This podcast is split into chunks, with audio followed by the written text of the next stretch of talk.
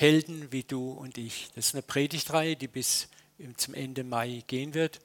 Ich darf heute den Startpunkt lostreten. Am nächsten Sonntag wird Benny dann über Rahab und Obed Edom sprechen. Zwei eher unbekannte Helden der Bibel, aber das ist auch sehr schön, dass wir unbekannte Helden auch mal in den Mittelpunkt rücken, weil bei Gott gibt es nicht den Superhelden und den kleinen Helden. Alle sind gleich für ihn. Und alle haben gleich Wichtiges getan. Und was eine Rahab getan hat, ein Obed Edom, ist ein Baustein. Ich sage, ich liebe es ja das Bild von der Mauer. Wenn ein Stein fehlt, kommt die Mauer nicht an ein Ende. Ne? Es ist egal, ob es der Schlussstein ist oder der Anfangsstein ist. Jeder Stein zählt. In einem Kettenglied, wenn ein Kettenglied fehlt, ist die Kette gebrochen. Und genauso ist es auch mit deinem, meinem Leben, wie Gott es gebraucht. So, also seid gespannt auf Rahab und Obed Edom. Ich werde mir das anhören, weil ich bin in Israel dank euch. Nächste Woche Mittwoch könnt ihr für mich beten. Und dann in der Schweiz. So, und am 28.05. wird Micha Siebeneich den Sack zumachen mit dem Propheten Elia, auch ein ambivalenter Held Gottes. Ja, und die Problematik vergangener Zeiten mit biblischen Helden war immer die, dass man diese Helden gerne verklärt hat zu Heiligen, die unerreichbar, unsagbar hoch waren wo man dachte, ja, wow, toll, aber im Geist hat man so gesagt, da komme ich ja nie hin. So, und was helfen uns die Helden, wo wir im Grunde sagen, das schaffe ich nie? Und ich meine hier nicht nur die biblischen Helden, sondern auch so die Helden der Neuzeit, ob das ein Reinhard Bonke oder sonst wer ist. Ne? Wir haben so, machen als den Fehler, dass wir uns vergleichen und denken, ja, das schaffe ich nie. Aber deswegen ist es also wichtig, dass wir zum einen so unbekannte Helden betrachten und wir werden sehr stark den Schwerpunkt auch bei David und Prophet Elia drauf legen, dass diese Helden auch ihre Schwachpunkte hatten. Sie waren alle miteinander, und das ist das Schöne, Menschen wie du und ich, mit Stärken und mit Schwächen. Und ich möchte gern nochmal diese Folie, die ich schon ein paar Mal in den Predigten gebraucht habe, einblenden, weil die, die ist so zutreffend. Über ein paar Helden Gottes. Ne? Jakob war ein Betrüger. Petrus war impulsiv und feige. David war ein mörderischer Ehebrecher. Noah betrank sich. Jona lief Gott weg. Paulus war ein Mörder. Mirjam eine Tratstante. Martha machte sich viel Sorgen. Gideon war unsicher. Thomas war ein Zweifler. Sarah war ungeduldig. Elia depressiv. Mose stotterte und Zachäus war klein. Abraham war alt und Lazarus war tot. Können wir beliebig weit fortführen. Ne? Und da kommt dieser schöne Satz, Gott beruft nicht die Qualifizierten, er qualifiziert die Berufenen. Das ist das so Beruhigende. Ne? Es geht gar nicht darauf, was du hast oder wer du bist. Er nimmt das Material, was du hast, und das qualifiziert er oder was Luther zugeschrieben wird, Gottes Liebe sucht nicht das Liebenswerte, sondern sie erschafft es. Und das ist so wichtig, da wollen wir auch den Schwerpunkt dieser Serie Helden, Bible Heroes, Helden Gottes wie du und ich schwer drauflegen. Ja, wie gesagt, äh, und Sinn dieser Reihe ist, das herauszuarbeiten dass Gottes Helden teilweise gravierende Schwächen und Mängel in ihren Charakter hatten, aber auch glorreiche, heldenhafte Seiten. Und das ist wie bei uns auch, das soll uns trösten und motivieren. Auch in dir ist Gold und in dir ist Asche. In mir ist Gold und in mir ist Asche. Und das, je älter ich werde, umso mehr sehe ich die Asche, aber ich sehe auch das Gold in mir. Und ich weiß, dass ich bei Gott mit beidem angenommen bin und dass er beides zusammen zu einem vollkommenen Ganzen macht. Nochmal dieser Satz, Gott beruft nicht die Qualifizierten, er qualifiziert die Berufenen. Er qualifiziert dich zu einem Helden Gottes. Ich möchte gern mit David heute starten. Das ist einer meiner Lieblingscharaktere und ich habe meinem Predigtitel so ein bisschen provokantes Titelchen verpasst. Da heute, ne? David, Ehebrecher und Mörder nach dem Herzen Gottes. Ne, von David heißt es, er war ein Mann nach Gottes Herz. Aber wir wissen, dass er ein Ehebrecher und Mörder war. So, manchmal muss man so provokante Titel wählen, wo man ein bisschen aus dem frommen Einerlei aufschreckt. Denkt, was? Das ist schon krass, ne? Gott erwählt einen Mörder und einen Ehebrecher und einen Zweifler und einen Volkszähler, wenn wir nachher noch genauer sehen. Aber schauen wir mal den Beginn der Erwählungsgeschichte Davids kurz an, damit wir einen Startpunkt haben. Und als er Gott Saul verstoßen hatte, da werden wir auch noch drüber sprechen, erhob er David zu ihrem König, von dem er bezeugte, ich habe David gefunden, den Sohn Isais, einen Mann nach meinem Herzen, der soll meinen ganzen Willen tun. Lass mal diesen Satz auf dich wirken. Das sagt Gott, wo er ihn gefunden hat. Ne? Ich habe David gefunden, einen Mann nach meinem Herzen.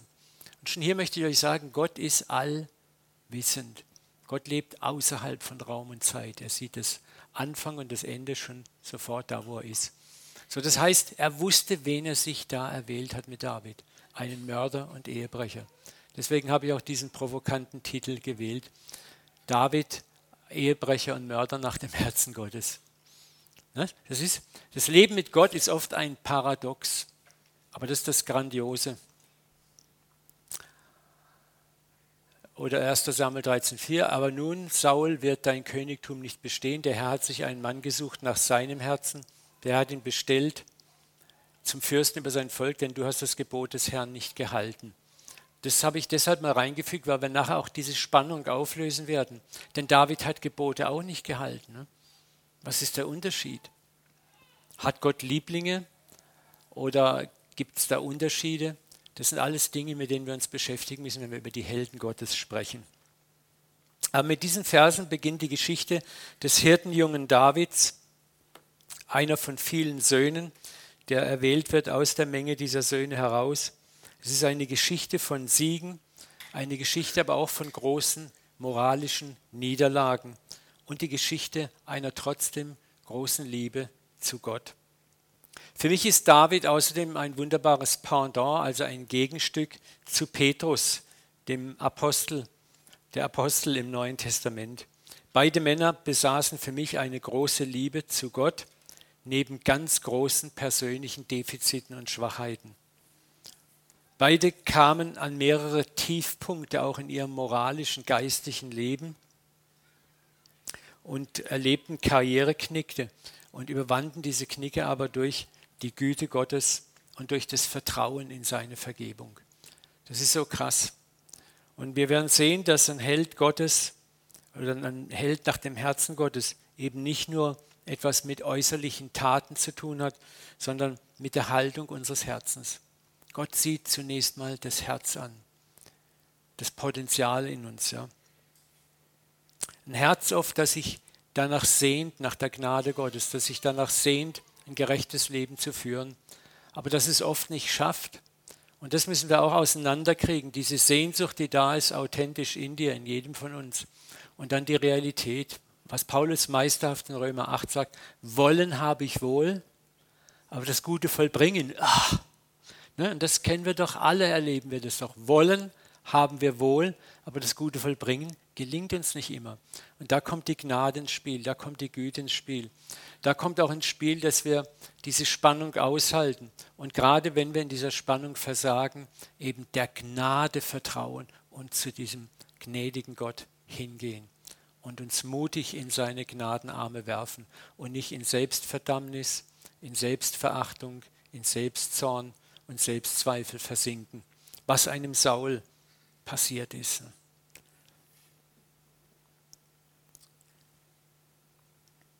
Aber gerade darin, David, der Mann, der sich durch diese Liebe zu Gott auszeichnet und trotzdem große Fehler auf sich lud, ist so eine Hoffnung für uns auch drin, für jeden hier im Raum, ein Held Gottes zu werden.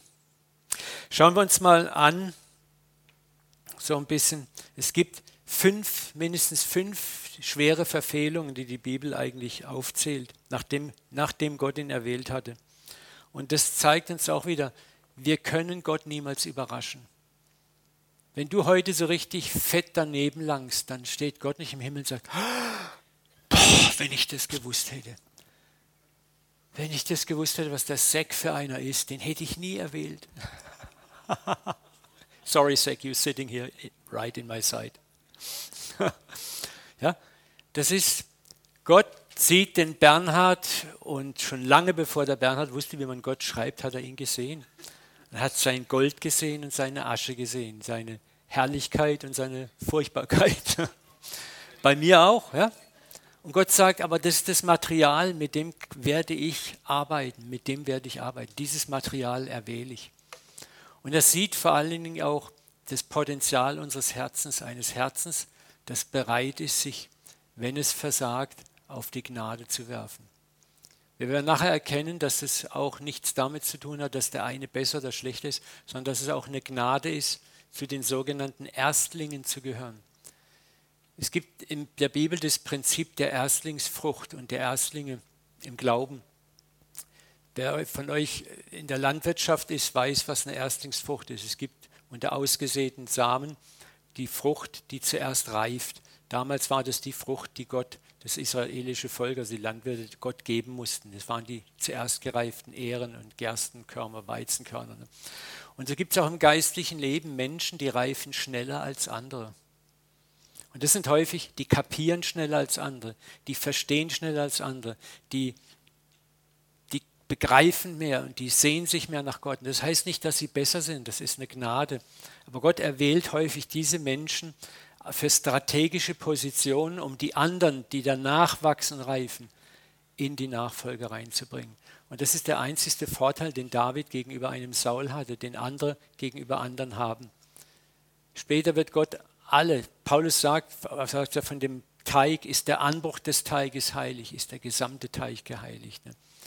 So, und das ist wichtig, dass wir nicht denken, oh Scheiße, wenn ich jetzt nicht zu den Erwählten gehöre und wenn ich es nicht schaffe. Ne? Das ist auch, es ist eine Gnade, aber es ist auch eine Riesenverantwortung. Es kostet dich auch Blut, Schweiß und Tränen, ne? eine Erstlingsfrucht zu sein. Nur so viel dazu mal. Aber wie gesagt, wir sehen, dass wir Gott nie überraschen können. Seine Gaben und Berufungen, wenn er seine Hand auf dich gelegt hat, wird es ihn niemals gereuen, egal wozu du berufen bist. Auch dein säkularer Job ist eine Berufung Gottes. Es wird ihn nie, nie gereuen. Nie. Gott guckt dich nicht an und sagt, oh Bernhard Osek, was habe ich da nur gemacht? Ne? Er weiß ganz genau, wen er sich erwählt hat. Er kennt dein Potenzial, deine Schwächen ganz genau. Und er guckt sich an und sagt, und ich weiß, dass ich die Kraft habe, dich zu vollenden, einen Held aus dir zu machen.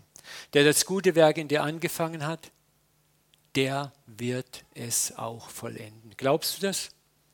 Oder nur vielleicht?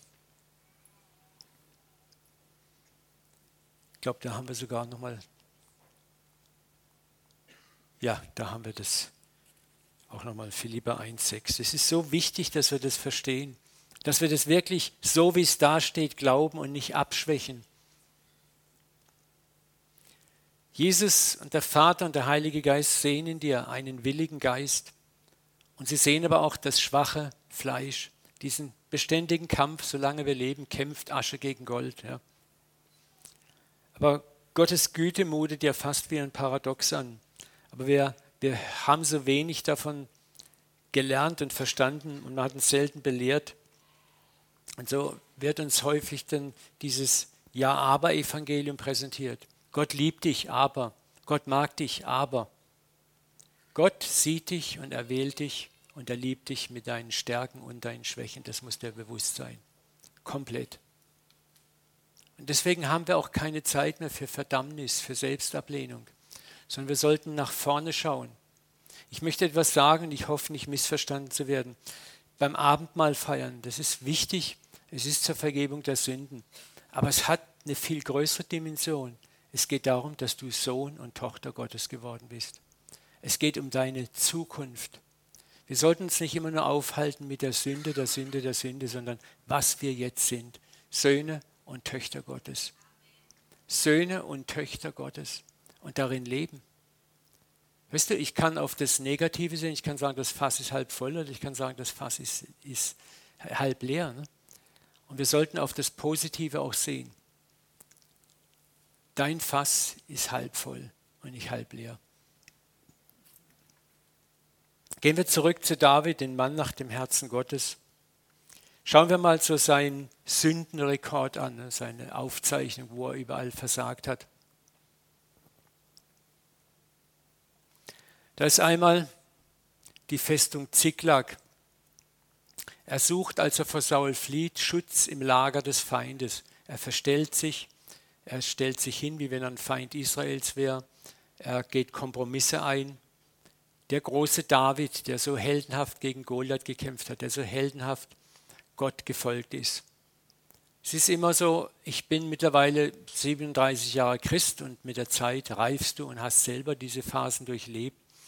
Und wenn ich dann manchmal so junge Leute sehe, voller Eifer, voller Glut, voller Brennen, und das ist kein Vorwurf, ich war genauso da, dann sage ich, warte mal ab, bis die Zeit kommt. Ja? Und du an deine ersten Grenzen stößt. Wir alle haben unsere Goliaths, denen wir Köpfe abschlagen, unsere Siege und es gibt nichts, was uns aufhalten kann. Das ist wichtig und richtig. Ich möchte euch junge Leute Mut machen, lebt es aus. Ich habe es auch ausgelebt. Die Zeit kommt früh genug, wo Gott dich an deine Grenzen führt, damit du lernst, was Gnade ist. Und dann kommt diese Zeit. Bathsheba, die Frau Urias, ist die Zeit, in der David Erfolg hat durch seinen eigenen, seine eigene Power und auch Hingabe natürlich. Aber dann kommt die Zeit der geistlichen Langeweile. Es kommt zum Ehebruch. Es kommt zum Mord oder zur Anstiftung des Mordes mit dem Mann der Bathsheba, dem Uriah. Dann kommen die Söhne Absalom und Adonai, Kinder, die er nicht erzogen hat, die wiederum schlimme Dinge tun.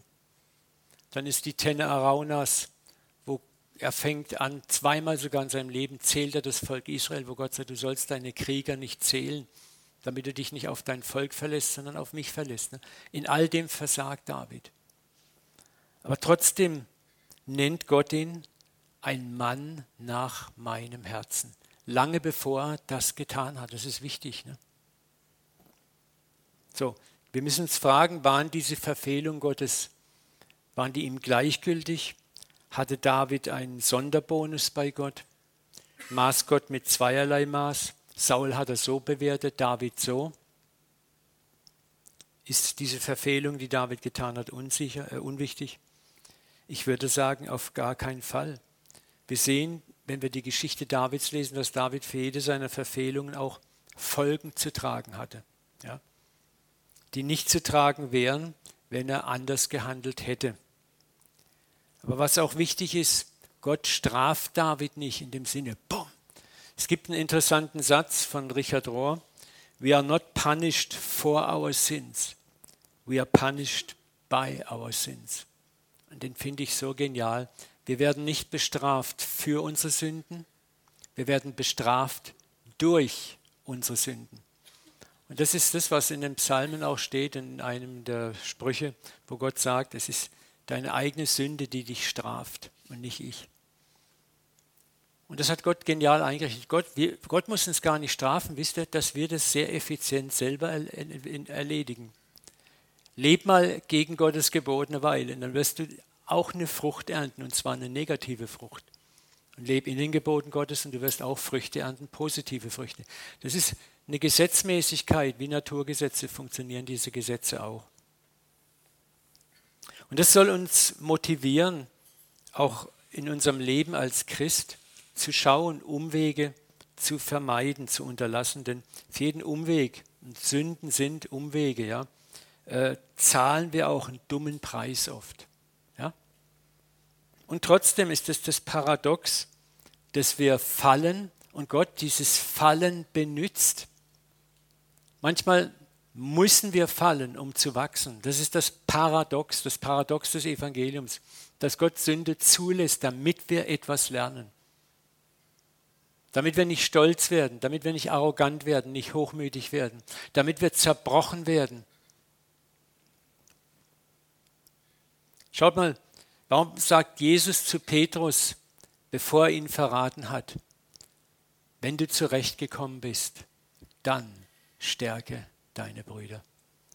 Es war für Petrus wichtig, diesen eigenen Zerbruch, das Potenzial seines Verrates zu erkennen. Petrus hätte nie gedacht, dass er fähig wäre, seinen Meister und Herrn zu verraten. Jesus prophezeit es ihm, er sagt, nein, ich gar nicht, die anderen zwölf vielleicht, aber doch ich nicht. Und dann sagt Jesus, aber wenn das passiert, hey, dann habe ich für dich gebetet, dass dein Glaube nicht aufhört. Das heißt, auch in dem Versagen trägt er dich. Und er sagt, und danach, wenn du zurechtgekommen bist, wenn du das Ganze prozessiert hast, wenn du begriffen hast, wer du wirklich bist und wer du bist durch meine Gnade, dann kannst du die Brüder, die Geschwister stärken. Wisst ihr, das ist das Paradox, warum uns Gott manchmal auch in Schuld fallen lässt, weil wir dadurch barmherzig werden. Gnade, empfangene Gnade macht in aller Regel, in aller Regel sage ich, barmherzig. Es gibt immer noch so ein paar Deppen, die das nicht kapieren und immer noch fleißig weiter andere richten. Aber auch da sitzt Gott am längeren Hebel. Aber Gnade macht barmherzig. Wenn du Gnade empfangen hast, ausreichend, kannst du den anderen nicht mehr richten, den Nächsten. Kannst du nicht mehr leichtfertig ein Urteil sprechen. Kannst du nicht mehr leichtfertig von oben herab runterorgeln oder mit Weisheiten um dich schmeißen weil du weißt, wie schwer es ist. Und du wirst barmherzig und gütig und geduldig. Und das ist das, was Gott will. Darum sagt Jesus, wem viel vergeben ist, wie geht der Satz weiter? Der liebt viel. Nochmal, wem viel vergeben ist, der liebt viel. Das ist ein Paradox. Ne? Es ist, eigentlich ist es ein Paradox. Wir möchten doch gerne so wenig wie möglich vergeben bekommen, weil wir dann noch gut leben. Aber das ist das geistliches Leben, ist immer auch ein Paradox. Und im Paradox zu leben ist wahre Geistigkeit. Das Paradox zu entflechten ist Dualismus, das ist diese langweilige Gesetzesreligion, wo wir zu Heuchlern werden. Aber im Paradox zu leben heißt ja, ich werde fallen, aber im Fallen ist Herrlichkeit. Aber ich möchte auf der anderen Seite auch nicht fallen. Ich bemühe mich um ein Leben, wo ich nicht falle, aber es wird sich trotzdem nicht verhindern lassen. Manches Fallen positioniert Gott strategisch in deinem Leben, um Barmherzigkeit wachsen zu lassen in dir. Ich habe mich oft gefragt, warum ist David zu diesem grandiosen Dichter von fast 80 Prozent aller Psalmen geworden? Das war dieses Fallen, dieses Hinfallen, das Erleben der Gnade und der Vergebung Gottes hat diese grandiosen Psalmen hervorgebracht. Das ist Wahnsinn. Und das soll uns ermutigen, ja, dass Gott, der David trotz seiner Schwächen als einen Mann nach einem Herzen ansieht, ihn zum König beruft, ihn zum Stammvater von Jesus macht, ihm einen großartigen Dienst anvertraut. Dies soll dir heute Morgen Hoffnung machen, dass er aus dir und deinem Rohmaterial einen Helden, Heldin Gottes machen kann und machen wird. Ob du jetzt ein Riesenheld wirst, der Nationen bekannt ist, oder ein kleiner unbekannter Held spielt gar keine Rolle. Deswegen freue ich mich, dass Benny sich gerade zwei so unbekannte Helden erwählt hat, weil das ist ein ganz, ganz wichtiger Aspekt, den wir lernen müssen.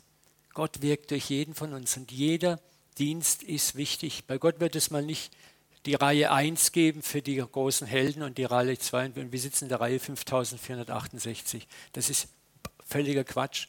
Im Himmel gibt es keine Reihen, da gibt es nur erste Plätze. Halleluja. Und das soll uns Hoffnung machen. Hoffnung, dass wir Helden nach dem Herzen Gottes werden und es zum Teil auch schon sind, egal wie schwach wir gewesen sind oder sein werden. Was war es nun, was David oft von anderen unterschied? Schauen wir nochmal auf die Berufung kurz. Als Samuel kam, ne, Gott hat ihn ja geschickt in das Haus von äh, dem Vater, wie hieß der Vater Davids? Isai. Super, ihr seid toll. Als Samuel kam, sah er den Eliab, das war der Älteste. Und wie wir Menschen ticken, ne, da haben wir so ein Bild von so einem Mordshelden ne, und denken, wow, da steht vor dem Herrn sein Gesalbter. Aber der Herr sprach zu Samuel, sieh nicht sein Aussehen, seinen hohen Wuchs. Ne? Er sieht nur die Muskeln, die Masse, das lange Schwert, den wilden Blick und boah, das ist ein Kerl. Ne? Und Gott sagt, ich habe ihn verworfen, ich habe ihn nicht erwählt, er, er, er, taugt nicht für das, was ich vorhabe. Nicht, dass er ein schlechter, dummer, blöder Mensch ist, ja. Aber Gott sagt, für das, was ich vorhabe, brauche ich was anderes. Und dann kommt zu dieser Satz, ne, der Mensch sieht, was vor Augen ist, der Herr sieht das Herz an. Wir sollen uns niemals blenden lassen, was wir mit unseren Augen sehen im Leben anderer Menschen. Gott kann den Unterschied erkennen, wir oft nicht. Deswegen ist es auch wichtig, wenn du Menschen beurteilst, frag erstmal Gott, ist mein Urteil richtig? wart erstmal zu auf den zweiten und dritten Blick. Jesus gibt uns dieses grandiose Gleichnis, lass die Saat aufgehen bis zum Schluss. Erst dann erkennst du den Unterschied zwischen dem echten Weizen und dem Taumellolch. Ne? Wir richten schnell vor der Zeit. Gott sah das Herz Davids. Er sah die Schätze, die sich hinter einer Schale aus Unreife, Unwissenheit, Eigensinn und auch ganzer Portion Gier verbargen. Aber Gott kann diesen Unterschied erkennen. Er sah in diesem David ein Herz, das sich ganz tief eigentlich nach ihm sehnte, ihm gerne gehorchen wollte, auch wenn es dabei mächtig, mächtig stolperte und hinfiel. Und Gott sieht dieses Herz nochmal wie eine Erstlingsgabe. Und Saul war nicht ein schlechterer Mensch als David. Es ist mir so wichtig, dass wir das verstehen.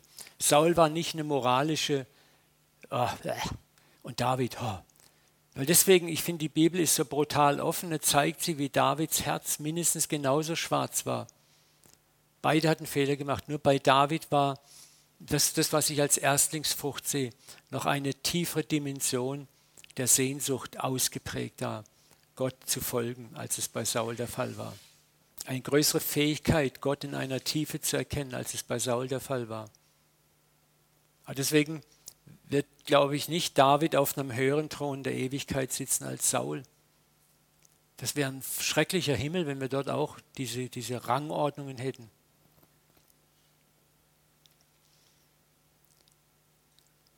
Schauen wir uns mal David an, wie er auch mit seiner Sünde umging, mit seinen Verfehlungen. Psalm 51,3, weltbekannte Bußpsalm, aber das ist so tief. Gott sei mir gnädig nach deiner Güte. Tilge meine Sünden nach deiner großen Barmherzigkeit. Wasche mich rein von meiner Missetat und reinige mich von meiner Schuld. Denn ich erkenne meine Missetat, meine Schuld ist immer vor mir. An dir allein habe ich gesündigt und übel vor dir getan, auf dass du Recht behaltest. Und ich bin als Sünder geboren, meine Mutter hat mich in Sünden empfangen.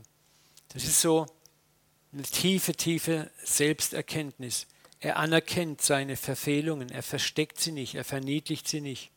Er erkennt, dass er eigentlich von klein auf an erlösungsbedürftig ist.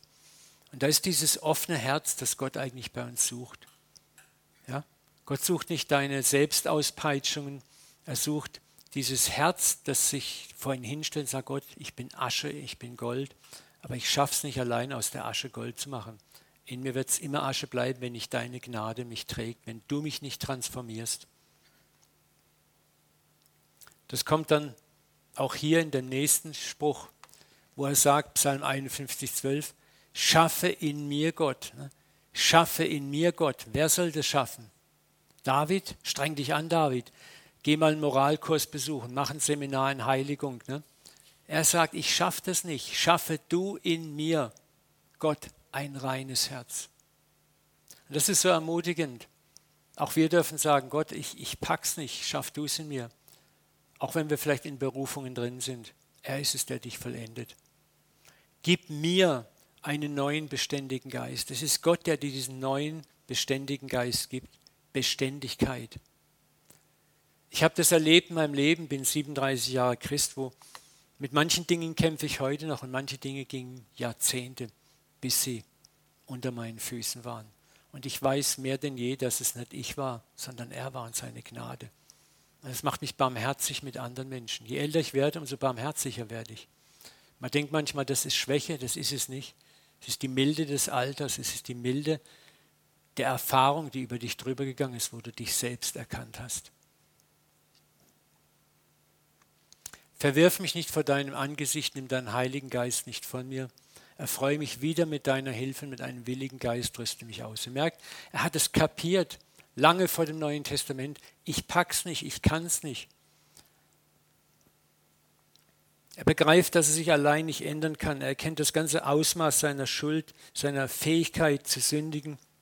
Er erkennt die Unfähigkeit, sich selbst nicht zu verbessern. Jesus sagt, es selig sind die, da hungert und dürstet nach der Gerechtigkeit. Damit meint Jesus, selig sind die, die begreifen, ich pack's nicht. Ich kann mich anstrengen, wie ich will, ich packe es nicht. Bitte, hilf mir, Herr. Das ist der Punkt, wo wir erkennen, dass wir Erlösung brauchen. Der Punkt, der weit über Religion hinausgeht. Psalm 51, 18, auch da ist David seiner Zeit weit voraus. Denn Schlachtopfer willst du nicht, ich wollte sie dir sonst geben und Brandopfer gefallen dir nicht. Begreift, dass dieses Opfersystem, in dem er lebte, das er ja auch aufgebaut hat, mit noch erweitert hat, dass es eigentlich nichts ist, dass es Äußerlichkeiten sind dass er tausende von Opfer opfern könnte, aber dass sein Herz nicht stillt. Er begreift schon lange, lange zuvor, die Opfer, die Gott gefallen, sind ein geängsteter Geist, also nicht ängstlich, sondern ein Geist, der eigentlich Gott sucht. Ein zerschlagenes Herz. Ein Herz, das zerbrochen ist über die eigene Schuld, über die Unfähigkeit. Aber ein Herz, das sich Gott auch offen hinhält und sagt, ich kann nicht anders. Das sind die wahren Helden Gottes. Und so etwas sagt er, das Herz wirst du nicht verachten. Er begreift, dass Opfer nur äußerliche Zeichen sind. Und damit ist er weit über seine Zeit hinausgegangen. Er beginnt das Herz Gottes zu verstehen. Er begreift, Gott sucht zuallererst Beziehung, Ehrlichkeit, innere Betroffenheit und nicht diesen äußerlichen religiösen Formalismus. Und da möchte ich dir auch Mut machen. Sei der du bist.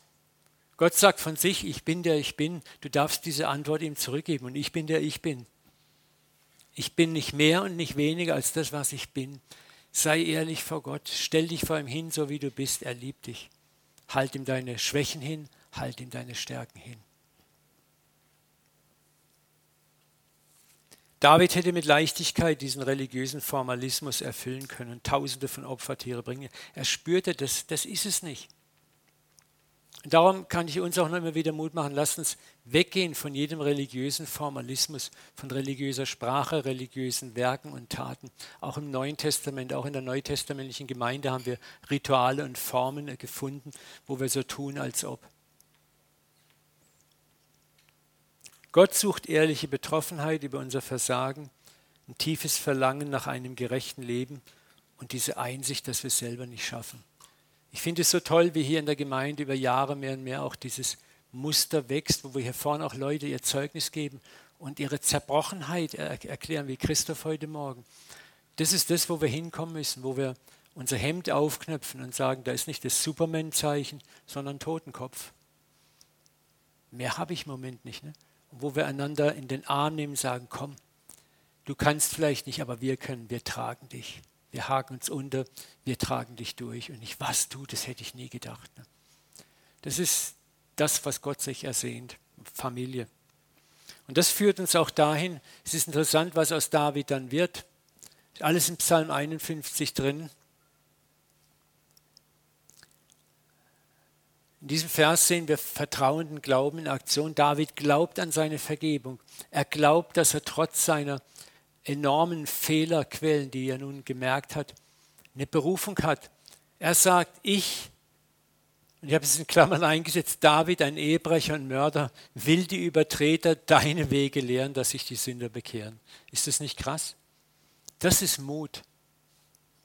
Zu sagen, ich bin, hätte ja sagen können, oh, ich bin so eine erbärmliche Pfeife, so ein Versager, so schlecht, so bäh.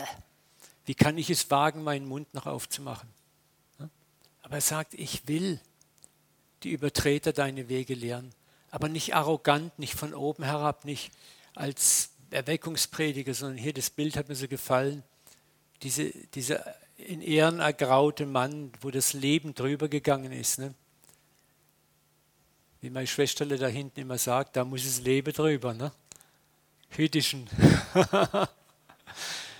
Und da siehst du, und, und hier so dieses ungläubige Staunen. Das ist dann das, wo du jemanden in den Arm nimmst und sagst, hey, da kommt jetzt nicht Moralismus, sondern du, da war ich auch. Das ist mir auch passiert, noch viel schlimmer. Und ich sage, es gibt einen Ausweg. Gott hat Geduld mit mir und mit dir wird er sie auch haben. Und wir packen das zusammen, gehen wir da durch. Das ist das, was David verstanden hat. Ich will die Übertreter deine Wege lehren, dass sich die Verfehler bekehren umwenden, umdrehen, Metanoia, neues Denken finden, Mut fassen. David hält sich nicht mit Selbstverdammnis auf. Er sagt nicht, ich bin es nicht wert, meinen Mund aufzumachen. Er möchte anderen die gefallen sind, diese Gnade vermitteln, die er selber erfahren hat. Deswegen, wem viel vergeben ist, der kann viel lieben. Darum scheu dich nicht, auch viel Vergebung anzunehmen. Ein Pastor hat mir mal gesagt in Amerika, Brother, there's a lot of space behind the cross, but very little behind the pulpit. Auf gut Deutsch, da ist viel Platz hinter dem Kreuz, aber sehr wenig Platz hinter einem Rednerpult. Ich wusste genau, was er meinte, aber ich fand es so triefend vor Selbstgerechtigkeit. So nach dem Motto, wenn du hier stehst wie ich, dann musst du sündlos sein. Als Sünder und Gemeindemitglied hinterm Kreuz, da können alle hin. Ne? Und das ist, das ist so, so tot. Was bewegt denn solche Menschen, das zu sagen? Sie vergleichen Gott mit der Kurzsichtigkeit eines Menschen. Solche Menschen haben Gnade nie verstanden. Sie verstehen Leiten und Predigen oft auch nur als Anklage und Aufzählen von Schuld und haben wie die Steinewerfer keinen Blick für das Herz des Sünders. Also die Steinewerfer aus dieser Geschichte, wo Jesus die Frau bringt, die Ehebrecherin. Diese Frau haben wir im Ehebruch erwischt. Steinigen. David sagt, ich will die Übertreter deine Wege lehren. Das war keine tote Religionspredigt, tu dies, tu das und lass das sein und tu das nicht, sondern zu sagen, schau, ich bin genauso gefallen wie du. Aber es gibt einen Weg raus, es gibt einen Ausweg. Sei ermutigt, ich will dir helfen. Er wollte Gott, das Herz Gottes diesen Menschen nahebringen, die in ähnlicher Weise wie er gefallen war. Und darum war er ein Mann nach Gottes Herz. Und das macht aus dir eine Frau und einen Mann nach Gottes Herz, wenn du dein Fallen, dein Hinfallen transformierst, als Kraft benutzt der Veränderung, Gnade erfährst und diese Gnade anderen auch gibst. Dann wirst du ein Botschafter der Gnade. Dann wirst du transformiert und andere Menschen werden durch dich transformiert und verändert, wirklich verändert. Und deswegen waren die Psalmen so genial und deswegen konnte David in diesen Psalm 119, 99 sagen, ich habe mehr Einsicht als alle meine Lehrer, denn über deine Mahnungen sinne ich nach. Er hat tiefere Einsicht besessen als die ganzen Lehrer, die Frommen, die Priester. Und Jesus zitiert David sehr, sehr oft. Ne? Das bedeutet auch etwas. Wir müssen lernen, auch als Lehrer, Pastoren, Leiter, Zeit zu nehmen, über das Herz Gottes nachzudenken, unreligiös nachzudenken. Nicht einfach nur Verse zitieren, sie anderen um die Ohren hauen, sondern überlegen, was bedeutet das? Aus diesem traditionellen Bild, diesen traditionellen Auslegungsmustern ausbrechen. Die Wahrheit ist so viel größer. Und was Gott an David überwältigte, war dieses offene, kreative Herz, dieser offene, kreative Geist, den er gesucht hat. Das ist auf Erstlingsfrüchten oft drauf. Ne? Während Saul war eher so ein in eine Richtung gehender. Er war kein schlechterer Mensch als David von seiner Moral her, war er nicht schlechter. Das kann man gar nicht sagen. Deswegen muss man sehen, hier ging es um ganz andere Dinge.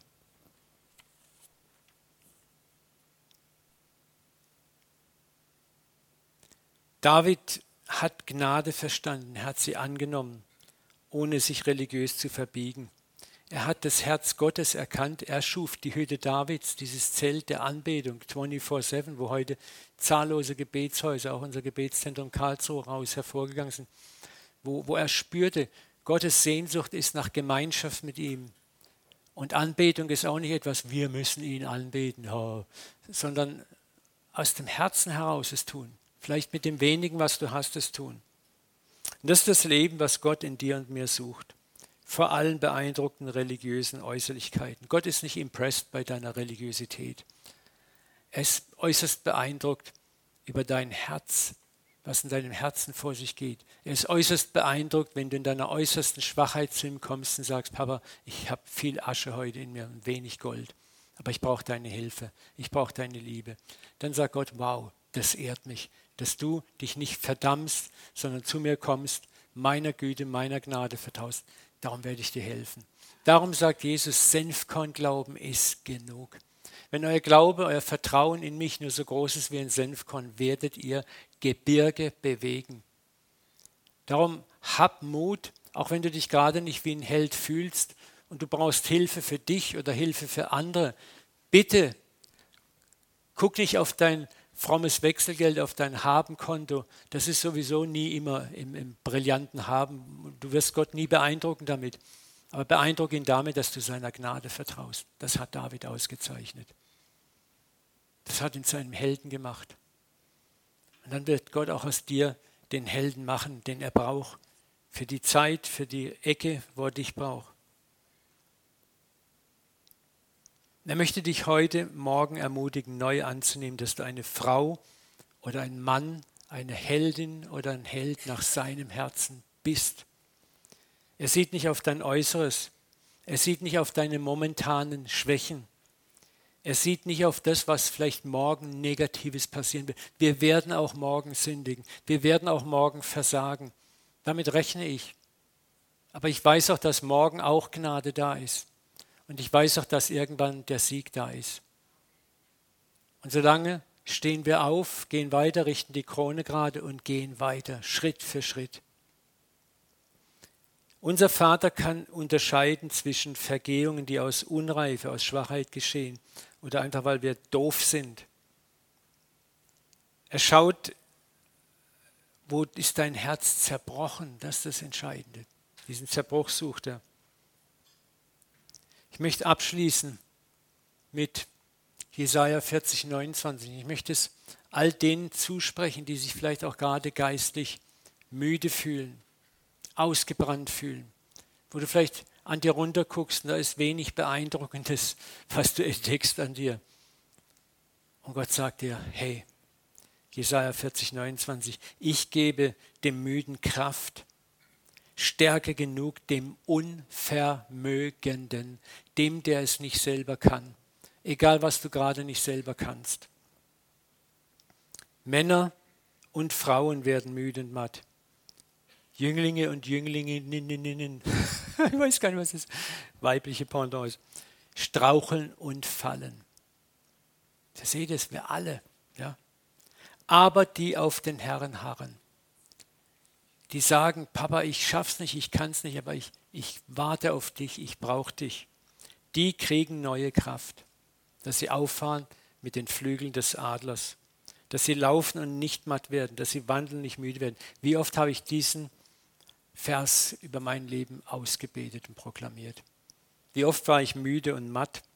Wie oft habe ich mich kraftlos gefühlt und vor allem unvermögend. Und immer wieder habe ich erlebt, wie mein Unvermögen durch sein Vermögen mehr als aufgefüllt wurde. Ich möchte mit uns beten. Ruth, kannst du ein bisschen so einen suggestiven Klangteppich legen, dass wir weinen und berührt sind? es war ein Spaß. Aber ich möchte euch einfach noch segnen.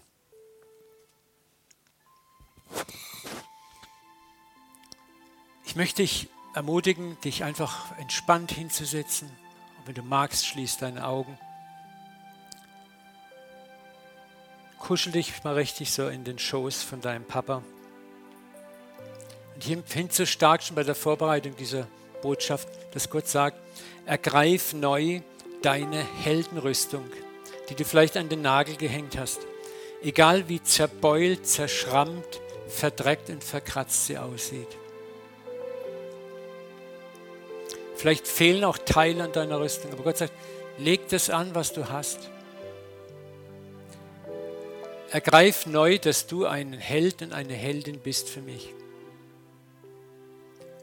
Ergreif neu, dass es mir nicht darum geht, ob du hier vorne stehst oder irgendwo vorne stehst, sondern in deinem Leben, das ich dir gegeben habe, ein Held bist, eine Heldin. Bausteine der Liebe und des Lebens setzt und schon gesetzt hast. Dein Leben, dein Dienst ist genauso wichtig wie das Leben und der Dienst eines König Davids oder eines Paulus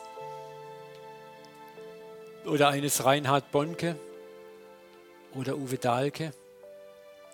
Es gibt keine Unterschiede in meinem Reich.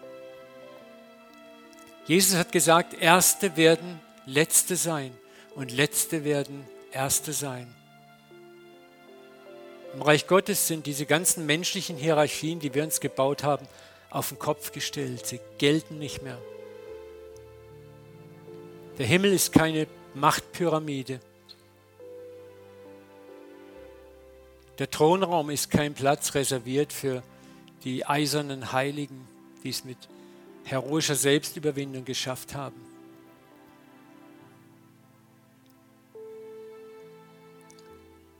Spüre, dass der Vater dich heute Morgen ermutigt, da wo du in, in Krisen steckst, in Bedürfnissen bist, nimm deinen vertrauenden Glauben, der vielleicht im Moment nur die Größe eines Senfkorns hat. Und begreif neu, dieser Glaube kann Berge versetzen. Schau von dir weg und schau auf ihn. Du musst auch nichts fühlen, wenn du betest. Meine größten Gebetserhörungen waren Gebete, die ich einfach so lapidar hingesprochen habe, ohne großes Inneres erschüttert und bewegt sein. Aber trotzdem war in mir dieses, Papa, das ist alles, was ich habe. Und das ehrt ihn, das ehrt ihn.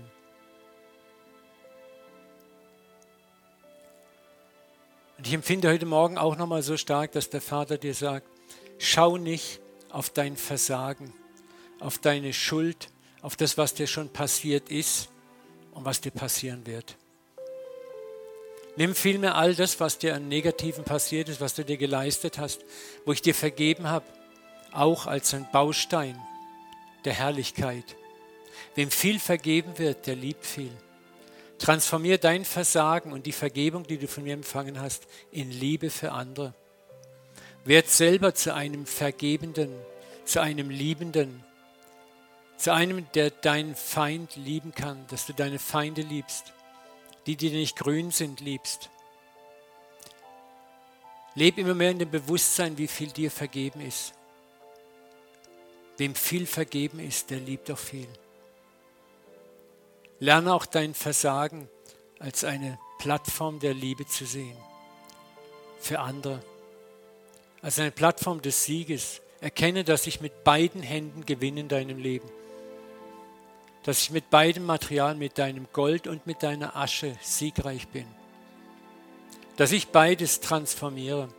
Und das ist das Kreuz, wo die Linie des Himmels und die Linie der Erde sich in der Mitte treffen, wo Jesus transformiert hat. Alles. Siehe, ich mache alles neu.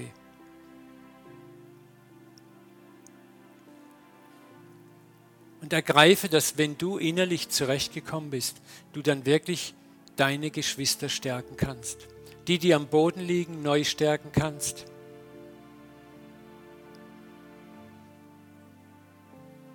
Sie aufheben kannst, gnädig bist, barmherzig bist, geduldig und von großer Güte. Dass du sagen kannst, wer mich sieht, sieht den Vater. Papa, und so beten wir, dass du uns immer mehr in dein Ebenbild transformierst. Dass Menschen deine Güte, deine Freundlichkeit in uns sehen. Und ich danke dir für deine Geduld, die du mit uns hast, wo wir vielleicht auch nicht, noch nicht da stehen, wo wir immer noch an uns selber glauben. So liebst du uns trotzdem voller Erbarmen, Vater, und lässt uns laufen, bis wir gegen die ersten Wände krachen, wie Petrus wie David. Vater, ich danke dir für ein vollkommenes Wirken in unserem Leben, dass du der unglaubliche Baumeister bist, der das Gute und das Schlechte in unserem Leben zu einem vollkommenen Ganzen zusammenbaut. Danke, dass du das gute Werk, das du uns angefangen hast, vollenden wirst. Danke, dass hier ein Haus voller Helden ist. Danke, dass du auch in deinem Wort über die Helden Gottes so ehrlich geschrieben hast. Dass du nicht aussparst und versteckst, was für Klöpse sie sich geleistet haben. Und dass uns das ermutigt, Vater. Ermutigt, auch ein Held zu werden. In Jesu Namen. Amen. Amen.